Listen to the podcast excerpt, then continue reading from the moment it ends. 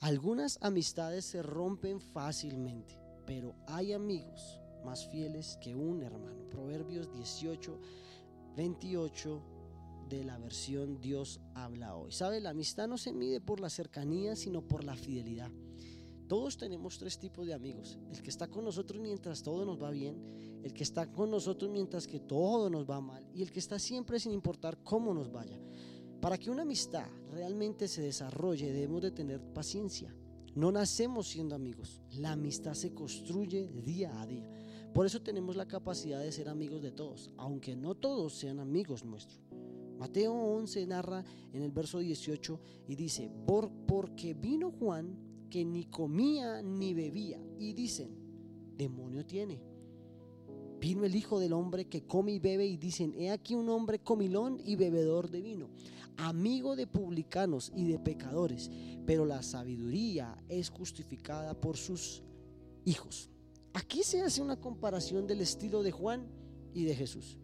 Y estas dos maneras de, de, de ser generarían diferentes resultados. Están comparando a Juan el profeta, y a Jesús, el Hijo de Dios. Uno llamado por Dios a prepararle el camino a su Hijo y el otro el Hijo de Dios. Aquí aprendemos a hacer las cosas de dos formas, al estilo de Juan el Bautista o las hacemos al estilo de Jesús, nuestro Salvador, nuestro Redentor. Porque pareciera que hoy en día existe una ola en el mundo entero donde la gente quiere hacer las cosas al estilo de los profetas y no al estilo de Jesús. Entonces, ¿dónde queda la obra redentora de nuestro Señor Jesús? ¿Tú eres discípulo de Daniel, de Moisés o de Jesús? La iglesia tiene como Señor a quién? ¿A Moisés o a Jesús? Podemos aprender de todos. Y es más, todos hablan en figuras de Jesús. Quiere decir que a todos esos profetas le aprendemos de Jesús. Así que todos debemos de, llegar, de llevar a la gente a los pies de Jesús. ¿Cómo hacía Jesús las cosas? ¿Cómo las hacía? Porque tenía un resultado como nadie, ningún hombre en la tierra lo ha tenido. En estos días vemos mal a quien está cerca de los pecadores y olvidamos que todos hemos pecado y que la mayor parte del tiempo Jesús convivió con ellos. Al comer con los pecadores generaba cercanía, les daba un sentido de pertenencia con Él y de esta forma les transmitía sus convicciones donde, donde Él fuera. Dice Juan, cuando él pues, Señor, en, cuando, cuando pues el Señor entendió que los fariseos habían oído decir Jesús hace y bautiza más discípulos que Juan, aunque Jesús no bautiza, sino que sus discípulos, vemos los resultados diferentes, las formas, el estilo diferente que Jesús tenía y que tenía mejores y mayores resultados. ¿Sabe? Juan no delegaba, Juan era yo, Jesús era nosotros. Y eso debe ser la iglesia. La iglesia debe ser incluyente y no excluyente. Jesús hizo la diferencia con algo que la humanidad sigue luchando hasta el día de hoy, la diferencia racial y social. Jesús comió con Saqueo, habló con la samaritana, convivió con Lázaro, siempre se mantuvo cerca de la gente, creando vínculos y transformando la vida de los que lo conocían. Ahora la pregunta es, ¿estamos lo suficientemente cerca de las personas?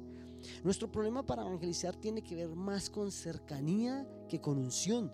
¿Sabe? La iglesia está para romper este tipo de cosas de la sociedad, no para fortalecerla. Jesús rompió toda barrera social y cultural. La iglesia debe ser un ente donde creamos puentes y no paredes entre las personas, para que les facilite a ellas acercarse al Padre. Él hablaba con los que nadie quería. Eso le dio resultados que nadie más obtuvo. Así que hoy te invito para que tomemos riesgos por amor a la gente y vamos a tener resultados que ni nosotros mismos esperamos. Jesús le dio a la mujer samaritana todo lo que había hecho y no la condenó. Eso fue lo que la sorprendió. Y en ese momento se hará la salvación a los gentiles. Por eso afirmaban que Jesús era el Salvador del mundo, porque no hacía excepción de personas. Desafió el estatus de aquellos que acostumbraban a hablar del Señor. ¿Sabe? Ahora entendemos el por qué decían que Él bautiza y hace más discípulos que Juan. Porque para poder tener a alguien, para discipularlo y bautizarlo, primero debemos conectarnos con Él. Hay personas tan santas que ya no deberían, por ejemplo, vivir aquí en la tierra, sino en el cielo son tan santos que hace más de 10, 15, 20 años no ganan una persona para Jesús. Ven a las personas y en lugar de conectarse con ellas, las atacan, las, las juzgan, las señalan y crean muros y no puentes para que se conecten. Mira lo que las, las dos diferencias entre Juan y de Jesús. Juan gritaba en público los pecados de otros y su cabeza terminó en un plato. Jesús se acercaba a ellos y una ciudad entera lo conoció. Jesús desafió a aquellos que se dedicaban a hablar y enseñar acerca de Dios. Y él fue más allá, porque aparte de hablar y enseñar, tenía clara su misión, salvar. Los otros eran solo cátedra. Jesús era el camino, la verdad y la vida. ¿Sabe? Enseñar de Dios sin una misión provoca malos resultados. Si queremos ser efectivos compartiendo las buenas nuevas de salvación, debemos de acercarnos naturalmente a las personas. De esta forma le damos el espacio al Espíritu Santo para que se manifieste de una forma sobrenatural.